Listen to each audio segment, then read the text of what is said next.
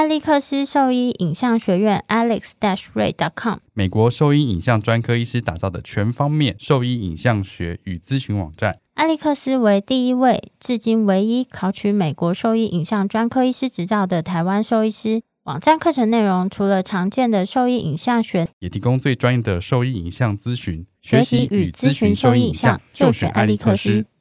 狗狗、猫猫防护跳蚤必施新选择，李兰林早师 t h e r e s t o 对付跳蚤必须长达八个月的保护。全新科技的项圈，专利且创新的活性缓释机制，让保护力长达八个月。不怕水，也没有异味，狗狗、猫猫都可以使用，方便、安全、有效、亲密。我也用李兰灵藻师。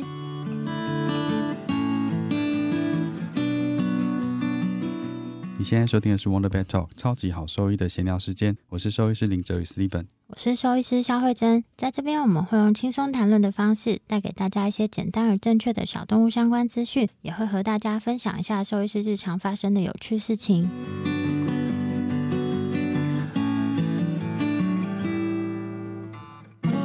今天我们邀请到板板桥 板桥清雅动物医院的院长谢金峰兽医师来跟我们聊一聊骨关节的一些小知识。欢迎谢医师，欢迎谢医师。Hello，大家好。谢医师是台大兽医临床所的硕士。然后前面时间应该在长青待的时间比较长嘛？对，大概有十年左右，很久哎，十年跟我们一样，都在同一个地方待很十年，对啊，真的也差不多。然后近期应该是今年对。成立了清雅动物医院这样子，对，去年在休息这样，因为一年筹备筹备期。筹备期，能量要储备是是是，然后再爆发出来。所以今年成立了清雅动物医院，对，目前他在日常就是在我们在做一些就是有关于外科的部分为主的一些医疗服务这样子，去参观过非常比较。不一样一点点，非常惊人。那按惯例的好奇心，就我想要知道一下，大家想要成为兽医师的契机是什么？这个问题对我来讲比较可能跟人家不一样吧。可能很多人我是喜欢听不一样的，大家都很多都一样的。就很多人是从小就一定当兽医师这样子。对啊，我对我们家其实是家里是没有养动物的，任何都没有。在我很小很小的时候，在我外公外婆家有养过狗，但是我印象很模糊，就很小时候啦。所以我其实求学过程中，其实老实说，我并没有接触到动物。那我也不是像一般人说有去什么报名什么受益营啊什么的，其实也那时候其实所以都没有真的有接触。老实说，那个时候也没什么网络啦，那时候 BBS。老实说，那年代不一样。哦，我知道，我知道。所以其实也没有什么资讯来源，就是你大概很少接触到，不像现在网络这么发达。嗯。所以你接触到资讯其实很少。然后我那时候就是考上，就是大学联考嘛。那时候那时候还有考三民主义的年代这样子。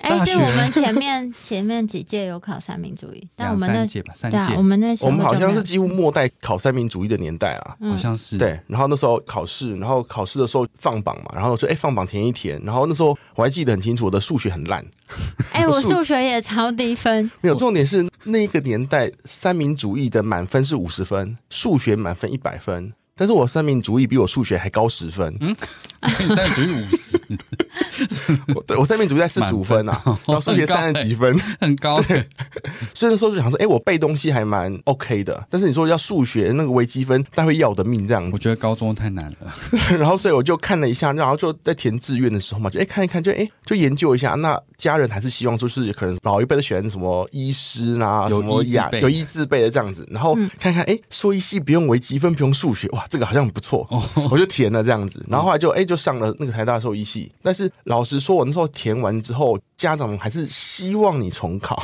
哦，所以我后来就哎家人那么喜欢重考，那说好吧，那我们就试一次这样子，然后就是回去重考、重考、重考，然后我就是先报到，然后就办休学，然后第二年再重考，哎，还是台大。兽医系哦，是命中注定，所以我觉得应该是命中注定兽医系。然后我就哎我也没有挣扎，我就直接就进来念兽医系这样子。那念一念就觉得哎，我觉得还蛮有趣的，就是我可以就是以前。念解剖可以念念念念到半夜，然后一直在看，就是看那个书，然后就一直在背骨头，然后还去找那个老师说：“哎，老师，请问这个地方是哪里？”然后说：“哦，这个地方是什么什么什么这样子，就很奇怪的一个人。”然后就奇怪，就念出去，就念出兴趣来这样子。对，所以就是这样子。那你以前要画那个吗？有有画有画，要画就每个人都要画，应该是传统吧？对，就是大家先连着书，然后打着光，然后透 拿个透光纸一直画一直画，大家应该都一样。那个时候还是有画那些东西啦，这样子。只是说我觉得，哎、一开始是解剖，然后后来就是什么组织啊什么的，就是越念越有有兴趣，就是越嚼越有味道。我觉得是念起来蛮好玩，我觉得很好玩这样子。嗯对，所以后来就是觉得哎、诶不错，然后我就大学毕业之后，我就继续就念研究所，就一路就念上来就顺顺的念就顺顺念上来。然后就成叶老师的学生。哎、对对对，就是叶老师学生，哦 对，还是要提到叶老师。对对对对，还是叶老师的学生这样子。所以是第二弟子吗？还是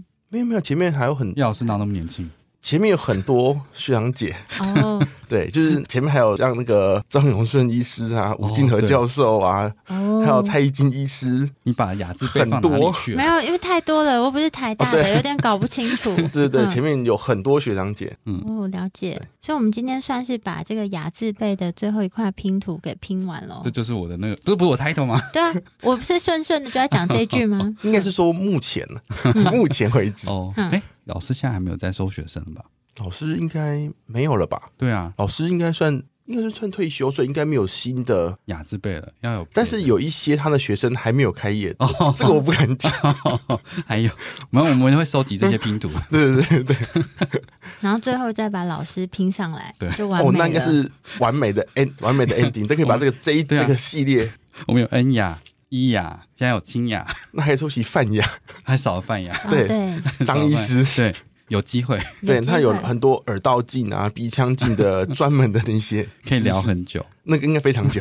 就我们有稍微搜寻了一下，就是谢医师在临床研究所的时候啊，主要是研究关于这个狗狗的步态。那想知道说，就是在研究所的期间有什么比较印象深刻的生活可以跟大家分享吗，还是说做研究的时候有什么比较特别的经历？我看到这个那个题目，我觉得很惊讶，因为感觉这个东西这很久以前，没有有有点冷门，其实。然后超冷门，然后那那个时间就已经开始对这个部分有兴趣，或者是有概念，我觉得很早哎、应该说那个年代，那个年代十几年前，对啊，很早，超过十五年前了啦。对啊然后那个时候是因为那时候叶老师的实验室想要去研究人工髋关节，哦，哦所以我们都在做全部实验室都在做相关的事情。就然后步态那些。对，有人应该说我们在研究说，因为我们要设计人工关节，所以你要知道动物的，比如说内收、外展，然后弯曲、伸展的角度有多大。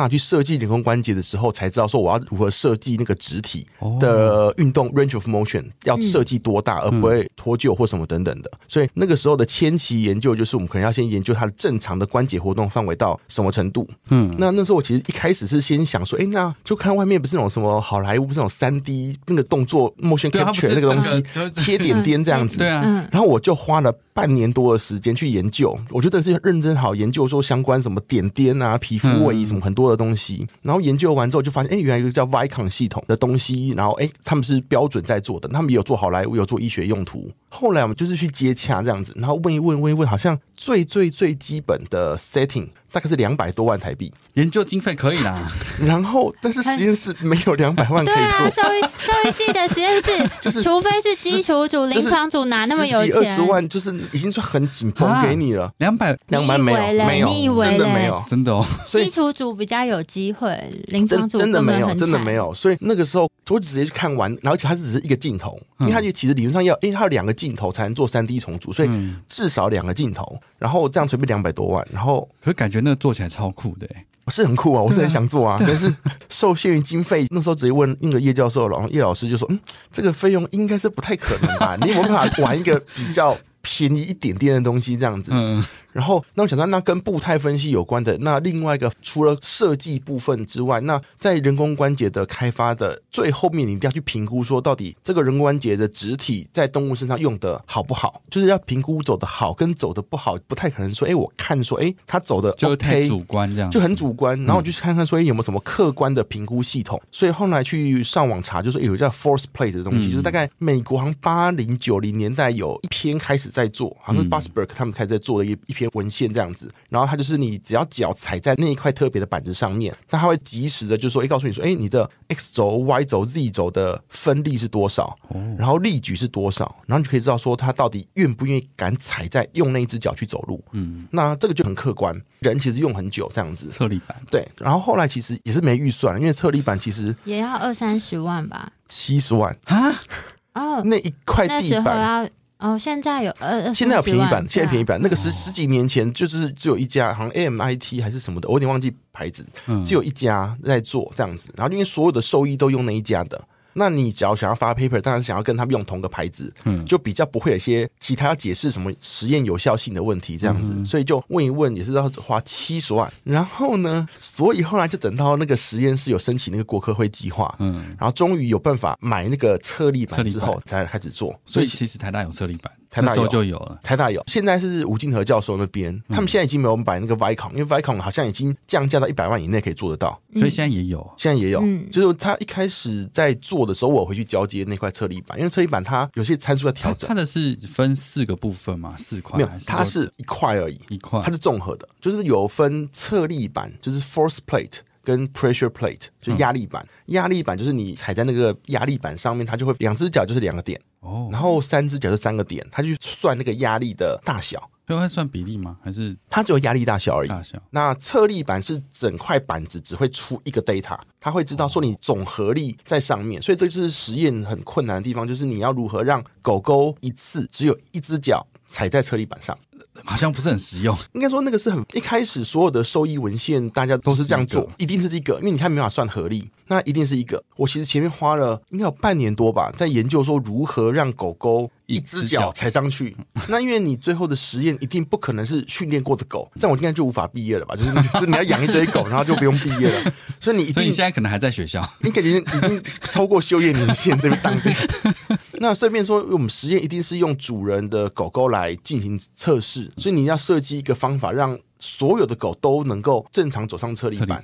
那所以便说，所有的文献，他们只是说，哎，我实验数据是怎么样，然后我的狗狗的行进速度是多少，那不会有人跟你说我怎么牵那只狗。对啊。那我的他会写跑道多长，但是不会说你跑道怎么设计。所以一开始在研究时候，有要想说，哎，我车里板是要放在跑道的正中央。还是要偏一边，还是要怎么样弄？就细节很多，细节很多。对啊，对，所以就是说它很多细节，然后以及跑到可能比如说十公尺长好了，但是你跑到的前后，因为狗狗看到墙壁就不走路了。对啊，所以你的你要找个空间，可能就要二十公尺长。要够宽，要够长，够宽敞，然后狗狗才不会受到外界的环境的影响而不愿意走路。这是一开始啊，那是技术细节。这个很有趣，我觉得很有趣。但是这个这个很困难的事情，是因为没有人可以指导我。嗯，就是我那时候我光好弄到车里板了，然后叶老师说：“那好，那你要找人。”指导你就是全台湾兽医系应该也没有人在做车力板，没有人那个时候没有，那个人没有，所以才说那时候真的很走的很前面，超前面。所以那个时候我就是想要自己找资源嘛，然后因为我之前有认识有个阳明大学的一个医工所的一个老老师，然后就是写 email 过去这样子，然后去就哎石沉大海，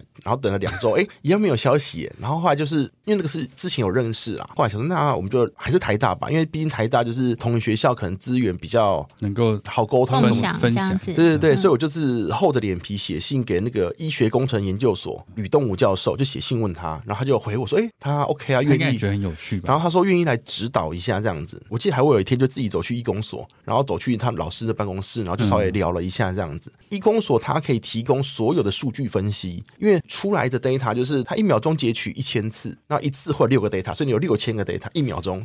那那个 data 不是人脑，不是纸笔算得出来的，那是不可能的事情。所以，比如说，你一定要有人可以写程式，他们叫 MATLAB 的程式，帮你写，就是你要把那个曲线画出来，你要截取哪几个 cut off 值什么等等的，然后算斜率什么等等的，所以就会跟那边的一个也是硕士班学生合作，就是他帮我写程式，然后我告诉他说我要算什么东西啊，什么等等的。所以这第一个就去找吕教授，然后但是他只是说我可以。找人帮你合作写程式，但是你的实验设计啊，你要如何 handle 那个狗，他完全没有办法帮忙处理。对，就是他，你还是要想办法。因为他们主要是人的话，就是在可能物理治疗啊，只能治疗，因为你可以下指令给他们嘛，就是人对对人可以，人可以，因为他们没办法。因为我记得我第一次去参观过那个吕教授的那个实验室，哇，好多钱哦！就是因为那个一百万一只的那个东西，至少六到七只。侧立板有十个，侧立板要两到四片。我然后那个实验室我一进去看，嗯。至少三千万，然后就人的资源真的是很多，但他们可以做很多细节，因为他们主要是预防像一些像为什么老人家会跌倒，有时候只是因为脚抬得不够高就绊倒，这样会研究说你的重心转移什么等等的，就很细，这很细。那我们动物其实用的是非常非常粗浅的，嗯，所以我们那时候就跟义工所合作，但是前提是说，哎，那你就是也去上课嘛，就是上他们在义工所有一堂课叫步态分析，哦，很有趣，很有趣，就是他就讲说我们人如何走那一步路，就把它拆解开这样子，对对对，比如说你可能一开始是脚跟着地叫 IC initial contact，然后他说我这零点几秒之内脚跟会压缩几公分缓冲，然后再就是重心转移，然后怎么转移到膝盖在脚的正上方，然后再整个力这样，对，然后整个 pre swing 就是你脚如何抬起来悬空，所以比如说，因为以前老师说以前大学时代没有人教你看，没有。怎么走路，就是完全没有啊，就是狗狗如何走路，什么叫正常的走路？其实这个就有一，就是好像大家看狗在走，好像每个都很正常，但是我们其实不太有办法好好的去分析它如何走那一步路。那那个义工所的课其实就给我们很多资讯，因为它其实有一整本书就讲如何走那一步路这样子。其实好像光那一步路我们就上了一学期，两学分的课，就是走那一步走完，走完一步路就讲了，就两学分一学期的课，好好大一步，对，真的。然后他一次，他一次可能就是讲一开始就第一个第一个 face，就是哦，如何你的脚身体从肌肉骨骼，然后到角度怎么变化？哦，那他有就整个到你用的肌群这样子一直上去，肌群还没有，还没有，肌群又要那那个还没有，那是因为我们后面的课。哦天哪，很细哦，就很细，真的好细哦。因为像狗的那个后肢活动，大概我看到比较多的书，顶多就是讲 swing face 跟 stance face，是就是没有讲到没有关于这一步，应该是说兽医还没有整合到那么多，因为你理论上还要贴那个点，就在身上贴反光点，然后再加那些相关的。一些 motion capture 的技术才行。然后我觉得那个动物的，像狗狗它皮肤的滑动位移会比人来的多，而且每一个品种都不太一样，对不对？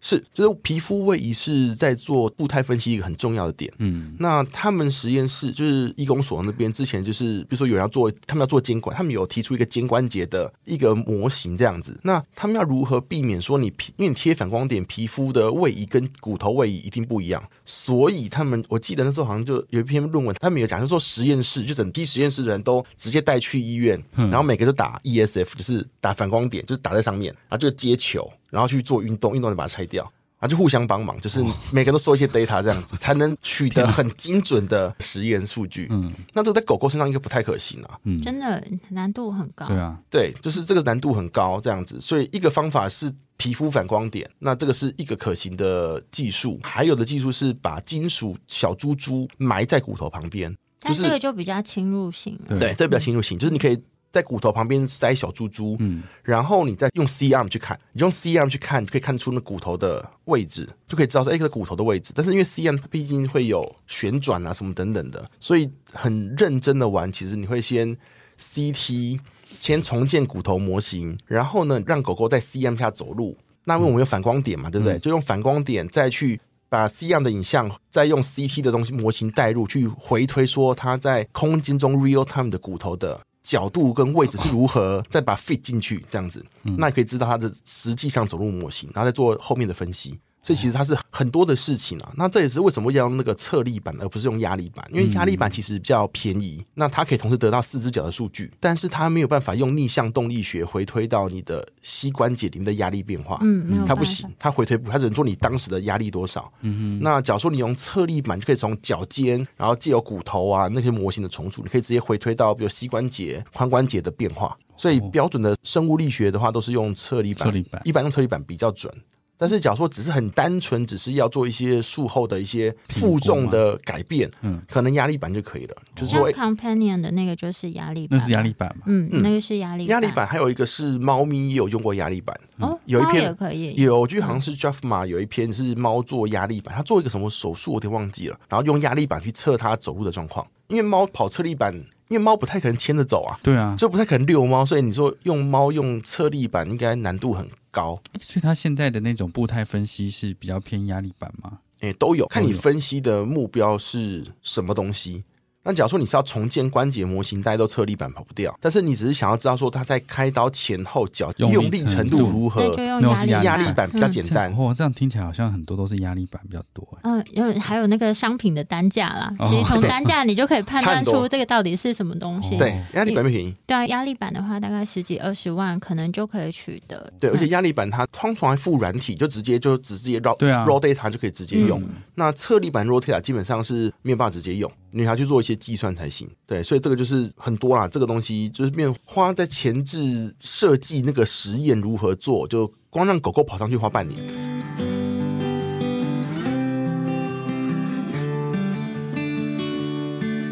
关节保健推荐安士德二十篇科学研究是其他绿醇贝产品没有的独家专利成分，两周有感，成分天然，不含药物，适合全年龄日常保健。注意安室的 Facebook 粉专限时好康活动，投稿影片就免费送你一盒哦。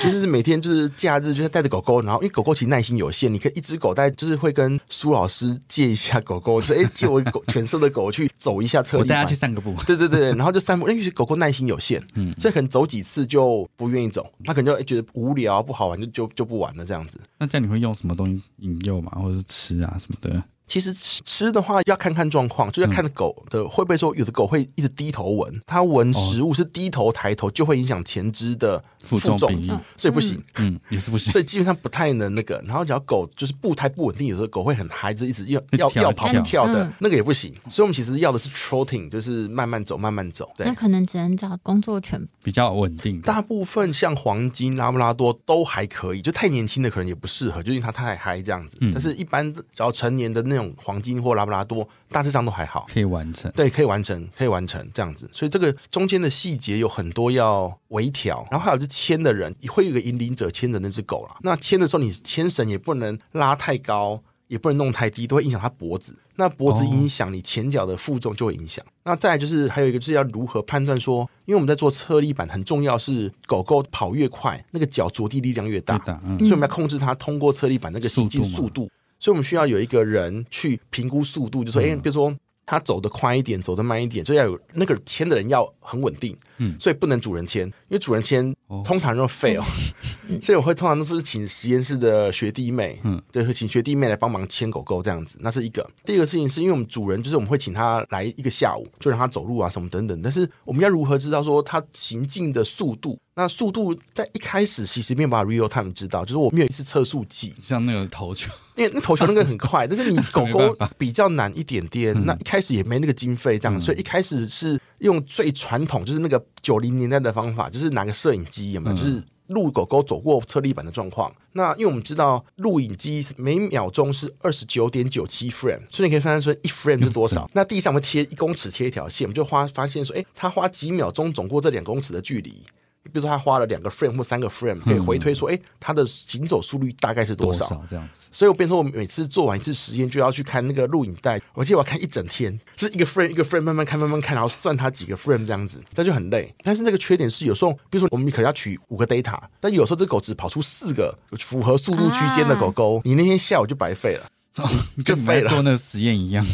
跟你们做实验一样，对啊，你突然做一天，然后你得不到足够的有效 data，所以你那一只狗狗的所有的资料重来吗？就很难啊！说狗狗的主人没办法配合，就那一个就 discard 就不能用，所以就很麻烦。后来我记得为了这件事情，我后来自己去上网吧，去研究那个欧姆龙，就是欧姆龙的光电开关，嗯，然后还弄 PLC，就是那个 programmable logical controller，就是自己去接，自己接电线，然后它就可以测两个光闸门之间，你就设光闸门的距离。然后测过两个光电开关的速度，然后它及时显示那个速度是多少哦。所以他自己去又花了三个月去研究那个嘛，就研究说我要如何接线，然后光电开关又有分什么穿透型、反光型什么型，嗯，去研究完欧姆龙这样子。然后现在听起来是蛮有趣的，但是我 想过程中应该是很痛苦，超想想说怎么会这样？就一直在念什么东西，一直卡关。我想说是要找电机，应该不会有人鸟我这件事情，因为这个东西太小了，这样子应该找水电，但水电也没人会弄我这个东西。对，所以其实弄弄说这速度也是很想死，就是弄超久，然后他自己为什么要念电路的图呢？还要看电路的这样子。天哪！对，然后那时候那时候买买那个好像没有很贵，一两一万多而已。但是问题是跟老师申请经费买东西，你要确定它可用，不是说我买回来发现哎不能用，我组不起来，然后跟老师说 sorry 会被杀死这样。所以那时候压力很大，就是清风啊，对，那个钱你要不要自己出一下？天哪！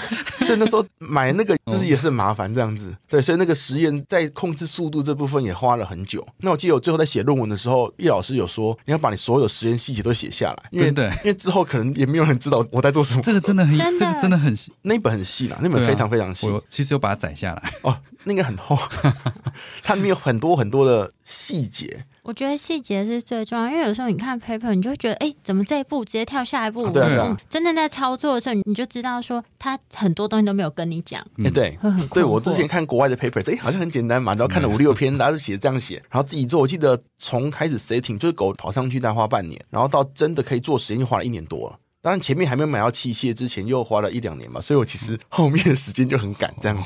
那你这样产出来不就哭了？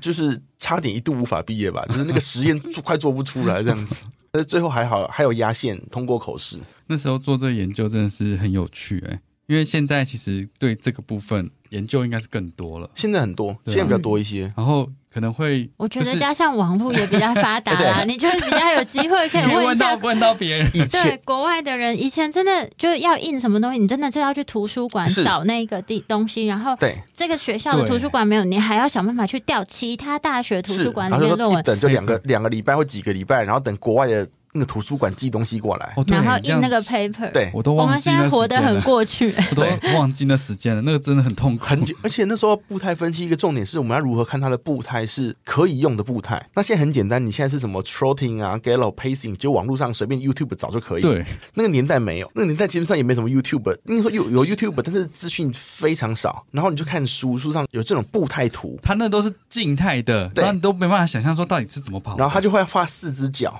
然后就是有黑脚印、白。脚印就说哦，这个时间点是黑脚印先踏上去，然后在后面下一步是一个个图。一开始一开始看那个平面的时候，真的是想了一段时间，没有，我直接跳过。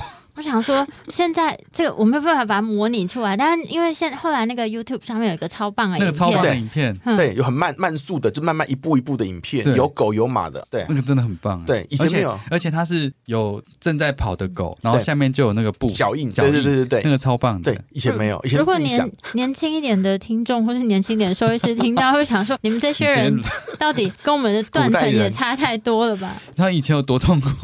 以前做实验超累，然后都要调 paper，要去总图有没有？然后去申请，说哎，我要调这一篇哦。然后可能几周后，然后会送那个影印的版本过来，这样。我现在想起来了，对，还没有什么 PDF，然后实验室就一堆纸堆在旁边，然后找资料，哎，一直翻，一直翻，忘记是哪一个字。对啊，现在只要在家就可以了。对，现在 search 就可以了，这样子。以前没办法。那所以一开始是谢医师自己想做这个，还是说老师给你的方向？老师给你的方向没有哎，老师没有什么没有方向。老师说你自己想你要做什么这样子啊，只是因为刚好有在做这个人工关节，然后哎，好像这个是一个。就是可以后续可以做评估，可以评估在里面，然后可以整合在这个计划里面，好像也是有帮助了，所以才去研究这个东西，所以就一直沿路弄上去。然后我觉得弄完之后，好像后来还要回去台大交接那个设备吧，因为那个后来仪器有交接给吴敬腾老师那边，所以回去交接一次，就哎线怎么装啊，什么等等的。然后那个很多参数就会把哎壳打开，就哎这个 jumper jumper 这个东西，主机版 jumper 现在应该也没什么，应该也没什么 jumper 这东西，其他那个东西要慢慢哦，这是放大几千倍什么的。我们刚刚已经脑子都已已经不知道去哪了，这个很很很麻烦，超麻烦的。有机会感觉很想要去看一下。以前是放在台大动物医院，以前我要做实验的时候，要从六楼，然后坐电梯把整个设备先搬到地下 B one。然后大概花半个多小时把整个跑道、车离板、电脑组装起来，组装起来，然后弄完之后再花半个小时校正，就是那种校正啊什么有的没的的，所以真的弄就是一个小时。然后弄完之后又再收。我之前看过那个。步态分析，我猜应该是压力板嘛，它那个就是整个是卷起来，哦那是压力板，那是压力板，它就卷起来的。对，所以它 要测，它直接把它测力板，好像我记得好像是四五十公分，就是一块，然后好像不能折，要好几二十公斤，嗯，二十公斤，而且它那个东西要放在很坚固的地板，就你不能让那个测力板有点扭转，那个力矩就不对。所以其实理论上地板上要锁那个 mounting plate，先锁两片钢片锁在地板上，然后测力板再锁在 mounting plate 上面才是稳的。当初反而是有想要在动物园地下室，就他们直接锁在地板上，但是那不行，那是公共空间，所以不能锁，就是只能用板，不那个很重，那一组大概有三四十公斤。哎，那我想说，学长就做了这么多这个相关的东西，所以你对这个部分的评估，应该是他的评价应该正面。基本上应该说，假如他有办法，就是你 setting 好，很简单可以看的话，应该还蛮方便的。因为我记得国外有些研究，就是他就在医院的跑道就直接挖一个洞，然后把测力板埋进去，然后在墙壁两边直接放两个光电闸门，就是跑过去就知道了。哎，那你有没有想在你的医院弄这个东西？那个有点贵，重点是成本太高。因为我觉得，你看你研究了这么久。其实根本没有人比你熟这个东西。应该说那个，然后如果他对临床的评估是有这么客观的成效的话，感觉应该是可以利用在目前临床上面的使用。但是成本，但是成本很高哎，就是哎，他走哎，你看你看看他走的比较好，然后说哎，我们要知道他走多好，我们要收费。对，我觉得是，就是现现在在那个国外。的复健科啊，就是小动物的复健科的话，他们就是买压力板，是，然后就是他们是在进行之前就会先做那个压力板评估，然后因为那个现在那个压力板它有配合一个软，它就像你说的，就是它的那个 data 就可以直接出一个简单的报告，好像是 test scan 还是什么的那家，然后它就是复健前跟复健后各做一次，就中间追踪的话就会以这样的东西追踪，然后那个因为本身成本比较没有那么贵，然后所以他们收费就降比较低，所以就比较多人。在使用这个东西，因为我之前用的测力板，它本身有附软体，但是那个软体是纯研究，它就是给你一就是一堆数据而已，它没有办法出报告哦。所以其实使用上其实，因为临除了研究之外，临床上使用复杂一些些。那也因为它使用有点复杂，所以它的使用人力成本跟物力成本都有点高。所以有的话很好啦，但是就是你要实际用出来的难度其实是高一些的这样子。可我就觉得压力板啊，还是比较，就是它的那个姿势啊，怎么样的？压力板应该比较没有差。就是我觉得它，因为现在用的那一种，觉得它那个侧立板的压力板，呃，它的压力板的精确性，我觉得存疑因为那动物扭一下，它其实那个四角的负重，呃，就是说四角的负重会落差，对啊，不明显。就是它是，比如说这个狗没有四脚好好的站着的时候，它可能歪头，它可能就会偏向这一边，然后所以就会造成其实我们测出来的那个四脚的比例就会有落差。然后它我觉得相对是没有那么精确的，对啊，因为我今天如果要看，今天是右后脚做了 TPO 手术，然后术后三个月，我想看跟术前的比较。那我是把它头抬高一点，它后肢负重比例就增加了，看起来好像使用比例就增加，因为那是静态的，对静态的，所以我觉得它好像相对上意义没有到那么大。对啊，所以之前那篇 paper 是动态，我记得它是侧立板，我觉得去跑嘛那一篇，我觉得动态还是比较有意义的啦。嗯，因为动态的话，因为它一旦它稳定的跑起来，那个姿态不会差太多。就是动物脚是以很 stable 的那种 trotting 来讲，应该不会差太多。因为它现在在做就这个商品化的东西，有出报告，可是它东西就是静态的压力板这样。但是那个就是好处是简便了，你只要站在上面就好。那你跑侧立板的话，因为你无法控制它跑上去是左脚还是右脚，所以你要练的时候，你要看说，哎，这是左脚还是右脚？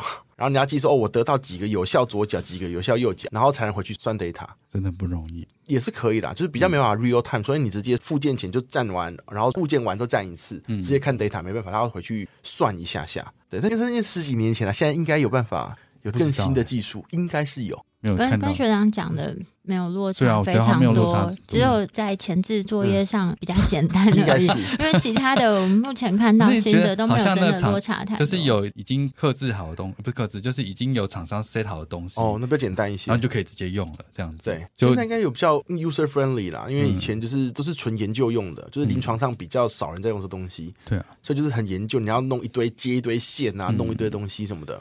现在好像比较有试着把它延伸到临床使用上。所以相对来说可能会比较好易上手一点，因为这简单一些。对啊，这样子。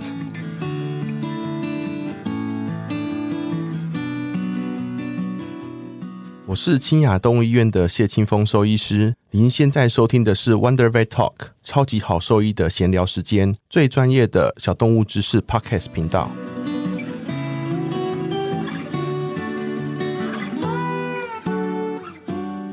所以说，因为是。人工关节，然后到步态分析，所以才让学长后续跟骨科跟关节比较熟悉，或者是有兴趣嘛？对，应该说一开始念研究所的时候，其实那时候就是主要是只有林中天教授跟伊里森教授，然后就分就是眼科跟就偏骨科系的。林医师这么久，我说林老师，我以为。李峰老师，对，很久哎，真的，是啊是啊，那个时候就是就两个嘛，就是你要应该说那个时候也没有外科住院医师的训练，所以制度上还没有那么完。对，那时候很早很早期的时候，那时候你想要留在学校学就是外科，你只有念硕士班这条路，因为现在台大还有什么 intern 啊，然后 resident 啊，以前是没有，以前就是你想要留在学校学，就只能念硕士班。哦，所以那时候硕士班跟你的外科训练是并行的这样子，那所以你就要先选你的指导教授是谁，那所以变成说你是偏骨科的或者外科的跟眼科，就是分两个不同的老师领域这样子。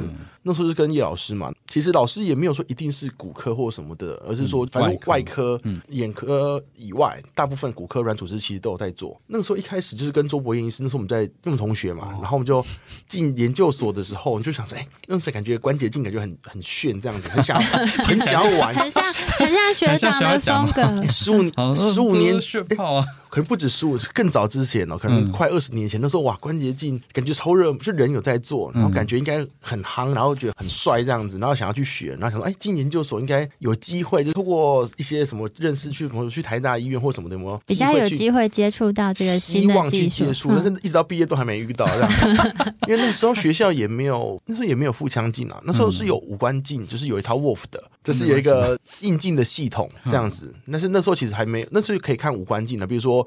鼻腔镜、耳道镜什么等，但是那时候腹腔镜、关节镜这种比较体腔内的，那都不能做这样子。然后那时候在学校，反正因为临床工作已经够 loading 很大，那其实你也没有什么时间去别的地方这样子去看呐。然后那时候，因为说台湾微创科一点都不盛行，然后去仁医那边的机会机缘也很少，所以就一直没有机会碰到这个东西。那是到后来到二零一四年毕业之后了啦，就一四年那时候我刚好要去美国那边，就是刚好问邱显杰医师，就说：“哎，那个腹腔镜去哪边学？”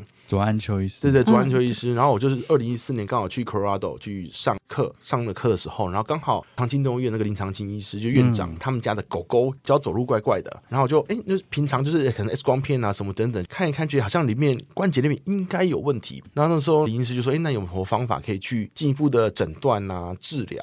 那我说：“哎，理论上关节镜应该是不错的选项，这样子，因为。”它可以把它放大，然后看得更清楚。那那个时候其实长期那个时候就已经有腹腔镜的器械，所以距离关节镜你的硬体就只差那些器械什么的，关起你的镜头啊，然后你的一些相关设备的其实都可以互通。所以我那时候就一四年就顺便去 Las Vegas o q u a n d o Center 就直接上课。那那个时候其实是那个 Brian Bill 他们有上一个关节镜的课。现在很难去美国上课啦，那时候很方便。现在可以啊，你就被隔离，就是一来一回就隔离很久。我们一直在等，我们我其实也在等，好久没有去上课。我本来想说，我本来去年在筹备期，想说，哎。假如说那时候疫情一开始只有大陆那边啦，那想说哎，那我是可以从大陆回来，然后直接飞去美国去上个课，找周围人世界哎看一下，每个人都在打一个月什么等等，打这个如意算盘，通通都没有，对，全部都没有，就只能乖乖回来开业这样子。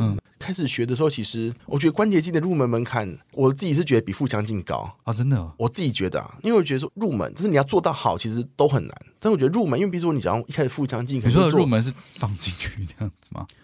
放进去十一个人，然后就操作空间，就是说一开始腹腔镜，就是一开始就可能就学，就是 O 那个 O V 就是卵巢摘除什么的。那我觉得那个还 OK，就是没有那么复杂。听起来感觉就是腹腔镜是有一个阶段一个阶段，就是就是一开始入门，我自己感觉是比较简单一点点。然后关节镜可能是因为关节的缝隙很小，然后你器械就很难对到自己，就是你关节镜的镜头进去之后，你的器械有时候进去会。找不到路，你就迷失掉里面。对于空间的想象感要再更强一点。真的打电动对这有用吗？我觉得应该有用，因为我 我从小打电动。我觉得有，因为我没有在打电动，我就是做这个。我我从小从三三年小学三年级开始打。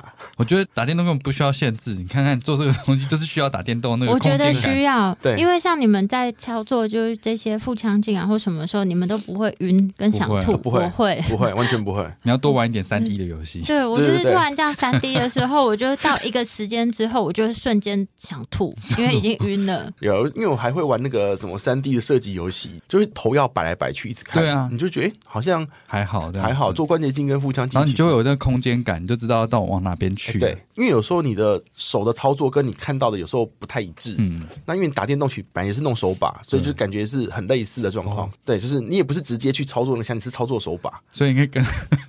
对，可以跟妈说我在练关节镜。对，现在可以了。以后你儿子，以后你儿子那边打电动的时候，他这样跟你讲。我在为关节镜做准备，不要吵我。微创手术准备，我微创手术做准备，不要吵我。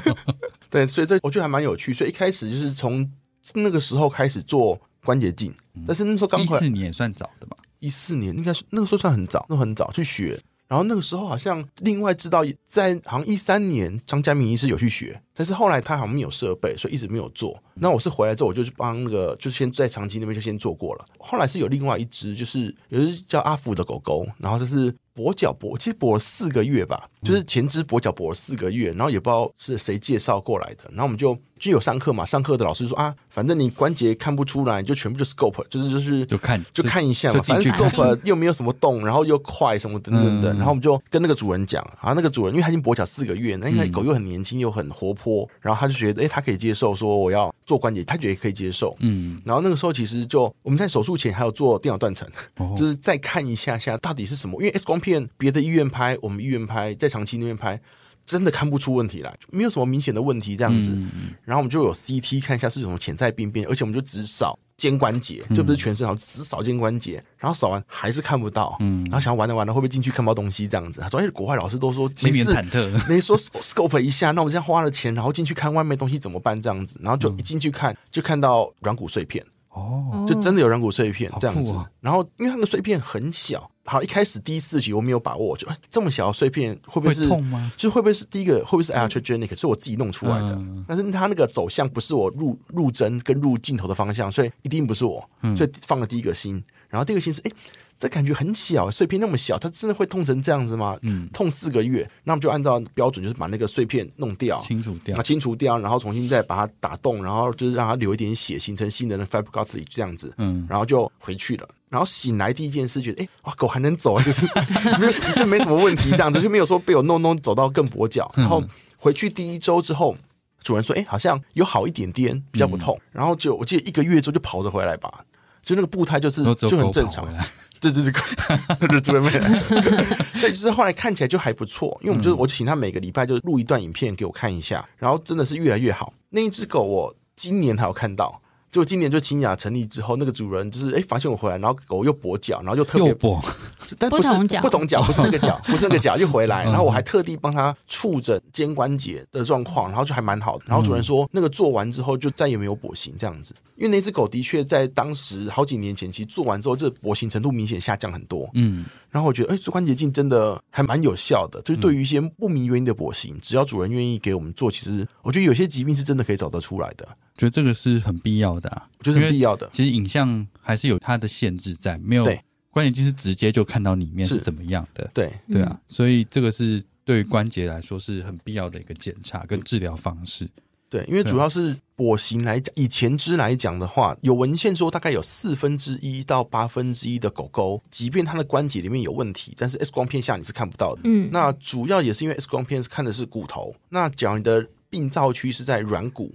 上面看不到，你根本看不到。对啊，那看不到。那因为我们有后来有几只，就是它来的时候其实是年纪很大了。嗯，那我们进去关节镜看，它其实整个软骨都磨光，就沙漠，什么都没有了。那因为它是黄金啊，然后所以我们就推测它可能在很年轻的时候就可能有些手肘的什么灰状突病变或什么等等的。然后因为它从小就跛脚，然后之前的医生就就说啊，你这关节炎呢，就是反正年纪大就关节炎，年纪轻就扭到。嗯，就是可能扭到半年、一年，就一直还是扭到这样子，然后就一直错失那个机会。然后等我看到说他其实软骨都已经磨光了，到那个阶段，其实我们也没办法做什么，已经没什么事可以做了。所以最后就回到跟十几年前的医师一样，说：“哎，你就继续吃保健品，就继续吃。”因为就是关节炎了。对，就是真的是，那是不是真的是关节炎？嗯，对，很可惜耶。所以很早期，只要有机会把那些跛行的动物的真正病因抓出来，我们应该有机会延缓它的恶化，然后它的生活品质在老年的时候应该会好一些。应该好很多，因为我觉得前肢的部分它承重这么多，嗯，应该可以让它的功能性好很多。对，因为动物的前肢负重一向比后脚多，所以只要前脚一跛行，其实就很辛苦，会比后脚更辛苦。所以就是因为这样子的成功的案例，让你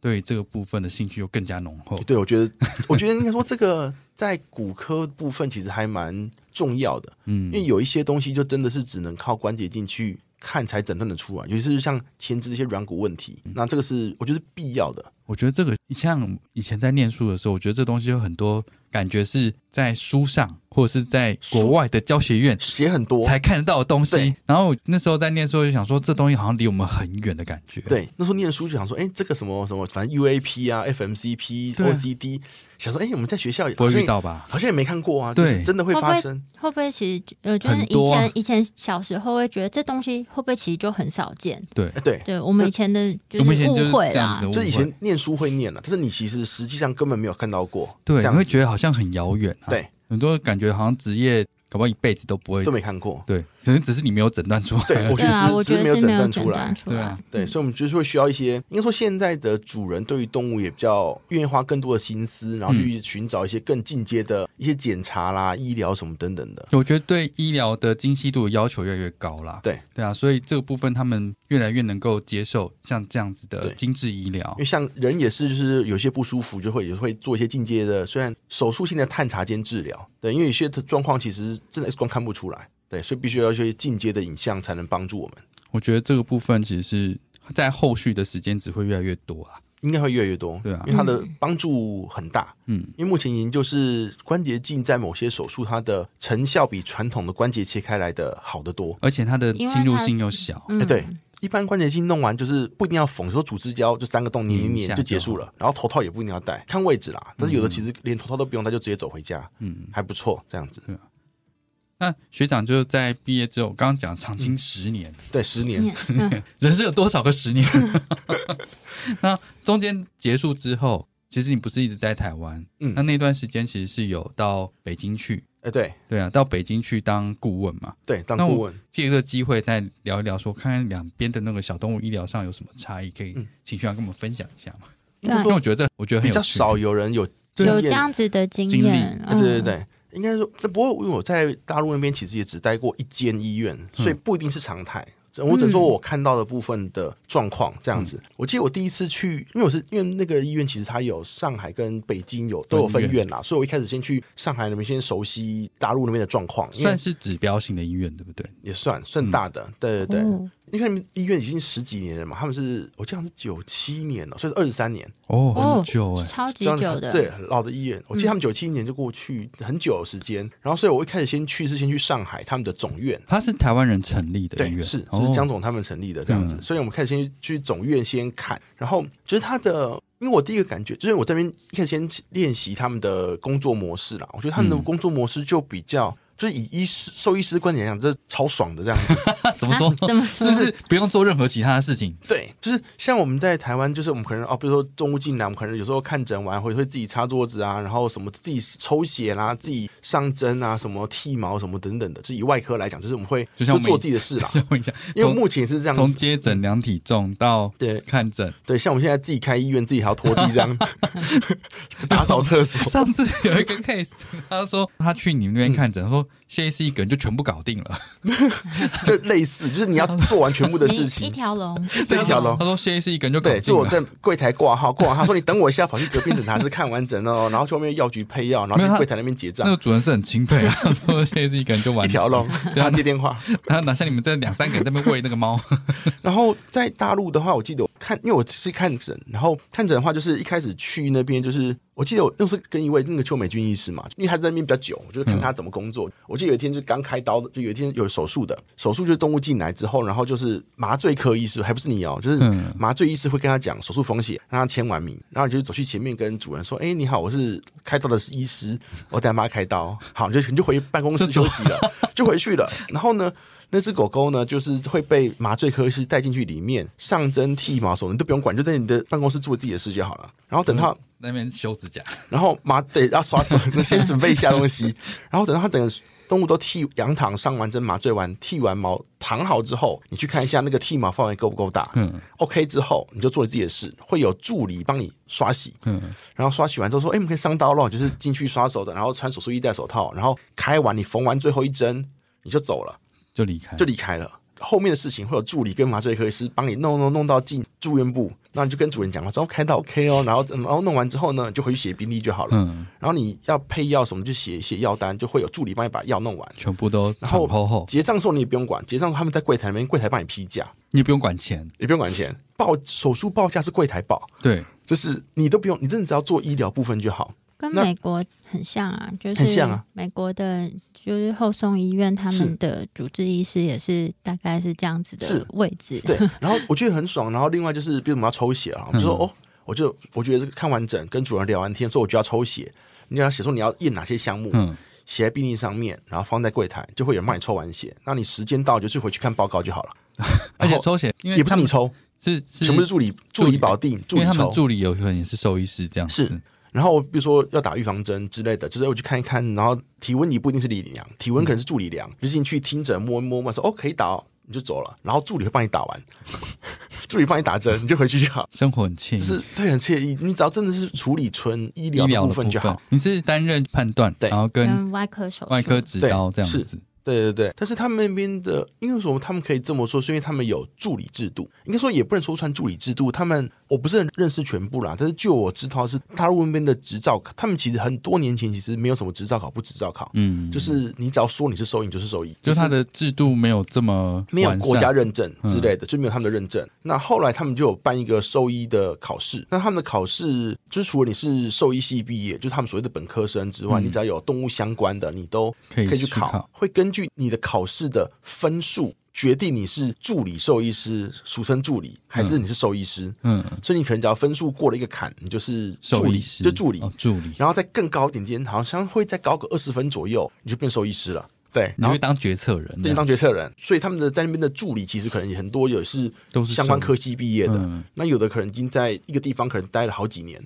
就可能在一个医院待了好几年，他其实是资深助理，其实一切的除了看诊之外，他们其实都一切都可以做，比如抽血、上针什么都可以。就技术层面其实是很熟悉，对，技术层面熟悉。那这个块是目前台湾比较没，因为目前台湾没有兽医助理，就是没有像这种有训练的兽医助理，所以变成说在那边就是会有一些很像人医的护理师的一群人，可以帮你做一些相关的一些医疗的操作，那你只要负责下决策就好。所以这是最大目前在这两边的医疗上最大的差异。看诊上了，那另外就是用药上。因为其实用药也是另外一个问题，因为现在台湾的兽医师也面临到这些，像美国，就是你药物没有分动物、什么兽医、人医，什么都没有，就是你只要是药物，基本上都是可以用的。嗯，那台湾是有一些表列的药物，现在现在有些可以用，那有些什么抗生素是有些可以用，有些不能用，什么等等的。那在大陆那边的限制非常非常非常多，所以很严格，很严格。它的抗生素我记得好像没几种药吧？正常情况下，你抗生素就是五只手，哎，五只手手数的数，就每抗生素五种啊，然后。是哦，真的好少。眼药好像基本上没有动物用的眼药吧？那其他人用的，就人的那一种，理论上都不行用，理论上都不能用。对，了解是。然后这是一个啦，然后再是对我来讲最痛苦的是手术的部分，在大陆的麻醉跟止痛。他们兽医是不能用吗啡的，你没有吗啡可以用。听听过是这个，所以比如说你开一个大的手术，骨科手术或是一些大的软组织手术，你没有吗啡，其实是对动物来讲是蛮辛苦，会很难想象。就是你只有非类固醇，就只 NSA 可以用，那你没有办法用到吗啡贴片，就台湾其实很例行性在用的都不行。然后你什么口服的啊什么的也都没有，什么 Tramadol 那些全部都没有。不过在那边的话，当然也有。别的方法，那边的止痛其实就是用那个 desdometer，它是动物用药啦。嗯，那在那边因为有一个王前奇老师的学生也在那边，那他们就把它用的出神入化，哦，就是各种 CRI 什么等等的。然后至少像有些胰脏炎也是很痛，有时候我们也会用一些吗啡类止痛什么等等的。然后有些术后的大手术也是用那一种。那在那边全部就是用 Dometer，就全部都是那个药，然后都是 CRI。然后一开始觉得怎么可能压得住？然后，但是后来觉得好像还可以，效果还可以，就还 OK，就是没有想象中那么糟这样子。但是那是只是我们医院啦，但是别的医院可能也不太 care 止痛，的确，对，就不那么注意止痛。那像那边感觉比较像是有点类似像教学医院这样子的，就是它算是后送医院，后送，所以我们就会比较，因为那时候会很多注意的事情，所以我们就讲讲究止痛啊，然后无菌啊什么等等的。嗯，所以这个是在用药上。我觉得也是一个很大的差别，所以是助理的部分，然后跟用药上其实这两限制上反而是特别多的。对，这一点我是蛮讶异的，说实话。对药品的管理，对啊，药品的部分，药对啊，他们药品用药很少很少。我第一次去，然后就看到药局，就啊，等一下，这种怎么怎么做那么少的药？小贵这样。对，然后再就是另外就是用药的习惯也不一样了，就是他们用药。会跟一般像我们一般可能叫头孢子出类，可能就是用什么 cefadroxil 啊，然后 cefalexin，然后他们那边都没有，他们用的叫 cefradin 的另外一个药。哦，真的我没有。然后就是你会觉得，哎，我好像没听过这个药。对我去也没，我也觉得我怎么没听过。然后一堆药，就哎奇怪。然后很多药就是我已经忘记了，就是有些药就是你觉得好像怎么跟原来的药好像不太一样。然后我后来用百度就是在查了一下，就是后来发现说，其实因为他们一开始在很久以前，他们大陆那边可能比较封闭什么等等的，所以有些药物它其实无法取得国外的药，嗯，所以他们就自己研发类似的药物出来，所以药自己的。对，就是有些是大陆他们自己生产的，有一些有些是，所以那个药物就是会跟你认识的那个药名称不太一样，很接近，但就差几个字哦。然后你药点会查不到，就是 就是有些药你是查那什么 Plumb 那一本啊，或是巴沙瓦的药点都没有，就没有。然后这个药到底怎么用？你知道问他们怎么用这样子，这是第一个。然后第二个是那边的所有的医师跟助理，他们的药都是中文。有有有，这个我觉得很困扰，这中文这个困扰。对，所以就是我们讲 c e f r a d i n 就是没有人知道你讲什么东西。什么普西芬尼？然后对对对，他说哦，那就是叫头孢拉定，或者是啊，我们就是要抗菌，就是我们给他来点甲硝唑，就是美川亚的这样。就是很多药你就会，因为我们台湾都习惯用英文的药名，不管病历写中文、英文，但是药名都一定是几乎都是英文的。对。然后那边全部是中文的，他们那边的助理也是记中文。所以你跟他讲，就我要什么药，他不知道你要什么药，你要讲中文的才行。就是我不知道中文叫什么，就是在药上面，你只要把英文。打上去，百度就帮你翻出来。有些东西打，我觉得效果用没那么，我觉得百度没有那么好用，因为 Google 是不能用的嘛。对，不行。对，所以就是有一些沟通上会比较麻烦。然后他们也会需要写药处方，他们有规定说，你每天看完整之后，你要写处方单，就是就很痛苦啦。就你今天开的，就是你 A 动物用什么药，你要全部用中文写出来。然后变成说你就要背一堆中文。哦他他是手写的，手写。所以他们的病历系统目前是手写的。他们病历系统因为有分纸本跟手写啦，那我们那个时候在那边用的是纸本系统，就比较习惯啦。因为电子系统就有他们的格式，就跟我们的想法比较不一样，就是那个逻辑不一样，用起来没那么顺。这样子。嗯但四组的部分有什么差别吗？四组的部分对于动物的那个观念有什么差别？应该说，我们去的是比较偏后送型的医院，所以基本上来的都是还算蛮 care 动物的主人，就是他们觉得说啊，动物就还是要一定的程度的医疗，不然他就不会特别来找我们。所以他们的主人其实还 OK，所以相对其实沟通上还比较容易一点，还可以。但是在那边的问题是带来的可能不是主人，可是司机开着车载着阿姨带着狗过来。然后，所以你根本不知道主人是谁，所以你从来都没有见过那个主人。有些主人是没看过。哦，那是哦，这样好。所以应该说特别。所以你比如说你在解释病情的，因为我们我们习惯解释病情，但解释病情有时候就是要看阿姨听不听得懂，因为阿姨要回去再转述给主人。那你会让他录起来吗？他们好像没有习惯一定会录哎，所以我们比如说有时候我们就请阿姨就拨电话 给真正主人，就直接电话跟他讲状况。对啊，因为想说你这样转述，阿姨怎么可能记得住？应该说有时候沟通会怕有落差，所以我们很强调说，真的简单的小病我们就没差，就开开药就回去休息一下，吃吃药就好了。那比较复杂的病情，我们就要求说，我们要跟真的主人就是真的讲到话，对，讲到话才行这样子。所以那个就比较不一样。然后那边的话。收费会比台湾贵一些，也是一样，就是台币币值变人民币这样。嗯，有些还没到那么夸张啦，但是其实那边我记得验血吧，就是我们顺便来进来验个血什么等等的，然后弄个什么 X 光片，就是大概一千多人民币就没了。其实跟台湾没有差很多，差不多，没有差很多，但是它验血项目有差哦。然后有些会比较贵，有些比较便宜。但是因为其实在北京的物价本来就比台湾高一些，我记得那边随便吃一顿就大概就三十人民币吧，三十人民币外就是小东西哦，就是像外卖的随便一个小便当。好像现在好像台湾也差不多哎，慢慢差不多了。我觉得现在吃东西好贵啊。对，现在越越尤其最近物价，对啊，对，感觉快要什么都吃不起。你知道，哎，我们医院旁边有一家便当店，台北市哦，是它排骨饭六十块。啊哇，真的假的？他的那个菜都是没有在随便的，哇，太厉害了！应该去超棒的，那个超棒的。下次我请你吃。你看，他都一直要招待别人六十块排骨便当，很好。我觉得那个很棒哎。好，下次我去看一下。对对对，大家看一下那个六十块排骨便当，很厉害，很厉害。不是要参观医院，是他为了吃六十块。哎，他所有主主菜好像都是一百块以内。哇，这很厉害。他有腿裤啊，然后有什么椒麻鸡啊这一类的。因为我们现在随便吃一次也是一百多啊。对啊，随便吃，真的很随便吃，快吃不。起了，但是那时候一开始在大陆觉得说，哎，觉得物价贵了，但是后来其实目前台湾觉得慢慢也跟上来。对啊，对，尤其最近，对最最近比较明显一些嗯这样子。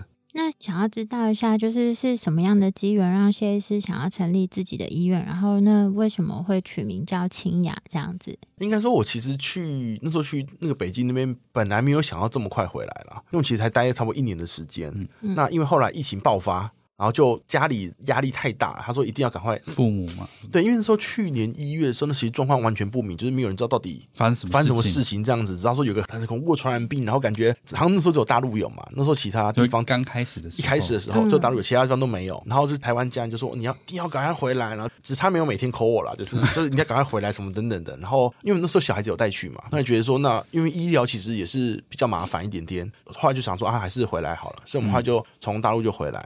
这是主要的原因，就是因为疫情的关系，疫情的关系，嗯，所以提前回来这边。那回来之后想说，那因为其实本来就有想要自己成立医院啦，那所以只是因为刚好有人介绍说去大陆那边看一看，看一下外面的状况如何这样子。那想说既然都回来了，也是时候成立 自己的医院。对，那所以后来想说，因为其实取名其实一向是很非常非常跟跟小孩取名是一样的，这其实是很很困难的一件事情，就是你要如何取得比较好或什么等等，其实是。需要点时间、精力跟机缘。那我们那时候在想名字，也想很久。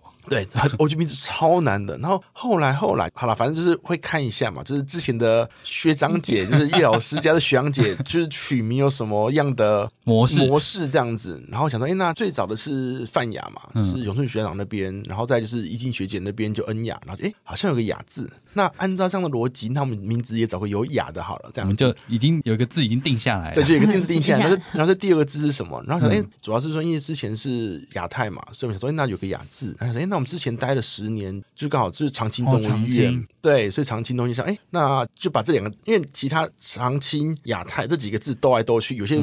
兜起来很奇怪，就是就是就是有些兜起来就怪都怪怪的，对对对，所以后来想说，哎，那清雅好像也 OK，那因为刚好的名字有个清字这样子，我以为是你的名字再配上那个雅字，哦，没有没有，本来最早的发想是长青这样子，因为我们就待很久这样子，对，然后想说就把这两个字凑在一起，哎，好像这个名字念起来清雅清雅，好像顺顺的。也不错。那因为取完这个名字之后，然后再就是取英文。招牌今天要中文跟英文嘛，就是没有 没有英文，哇，那英文那怎么翻？就直接翻。因为你知道取英文其实你直接照翻也可以，但是就觉得你说英比较 low 一点，就是好像没有很有特色这样子，含就没有意思，对对，这就没有含义这样子。然后后来想说，因为我们其实那时候。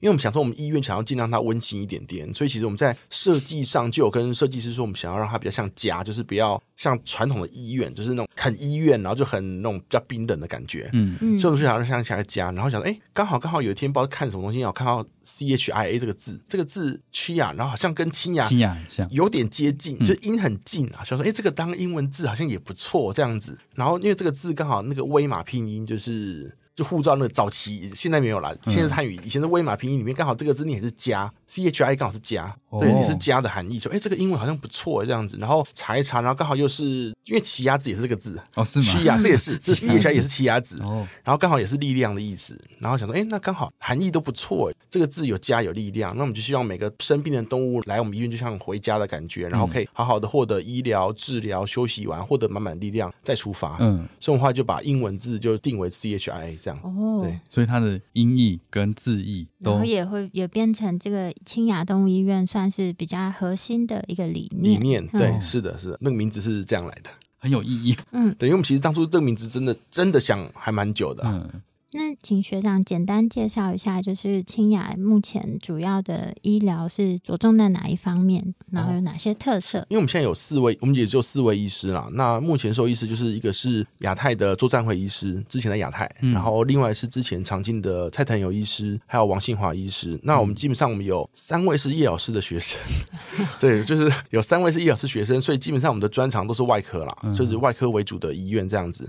那内科就不是我们主要的部分，但是基本的一些加医科的内科还是有，那会是王医师负责这样子。那所以以专长来看，就是比较多的就是骨外科，就骨头的啊部分，骨外科关节的部分，然后软组织外科也是一定也有节制，一些各种的什么肿块啦，然后肠胃道的啊、膀胱泌尿系统也都有，一般软一般软组织都有，对，然后肿瘤外科也有，就是各种我们有接到肿块长很大，比如说整个肛门都整个看开不到了。就整个肿块到那个程度这样子，那这个也有在做，就是我们可以做一些皮瓣重建啊什么等等也有在做。然后，然后因为蔡腾勇医师之前也有做牙科为主，哦，所以有些牙科这样子，嗯，对，所以主要就是以偏外科系为主，外科系为主，牙科，然后有一般加一这样，一般加一，然后微创部分，我目前主要是五官镜，然后还有关节镜为主，对，那目前腹腔镜是还没有发展，嗯，未来希望有机会。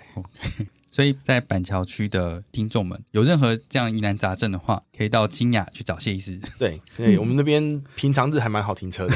对啊，这个是好消息。在那边停车是很重要的。对，我觉得在那边散步很舒服。哎，对外面有个小公园。对啊，很舒适。而且最近旁边的公园正在整修中，未来会更舒服。哦，真的吗？还可以骑 U bike，感觉好像可以在那边露营的感觉，还蛮舒服的。因为最近那个公园刚整理过，嗯，真的还还不错。OK，好哦。